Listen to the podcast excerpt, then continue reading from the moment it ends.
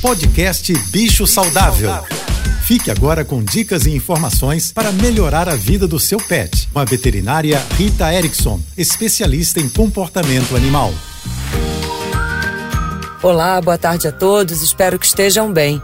Amanhã, dia 24 de dezembro, é um dia que a maioria das famílias se reúne para celebrar o Natal. E muitas vezes os animais de estimação ficam um pouco atrapalhados nessa situação. Muitos deles porque têm medo de gente, de barulho, outros porque acabam ficando ali no meio da confusão dos presentes das crianças e muitas vezes eles acabam ganhando um pouquinho da nossa comida humana que algum tio, alguma avó, alguém fornece, ou mesmo eles pegam no chão. Então é um dia que a gente precisa ficar atento. Se o seu animal é muito medroso, Faça um trabalho a longo prazo para que ele se acostume com esse tipo de situação.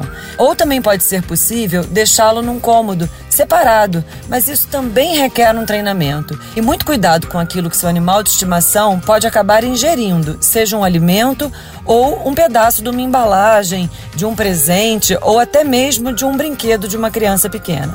Eu desejo a todos um ótimo Natal, um ótimo final de semana e até segunda-feira. Um beijo e até lá.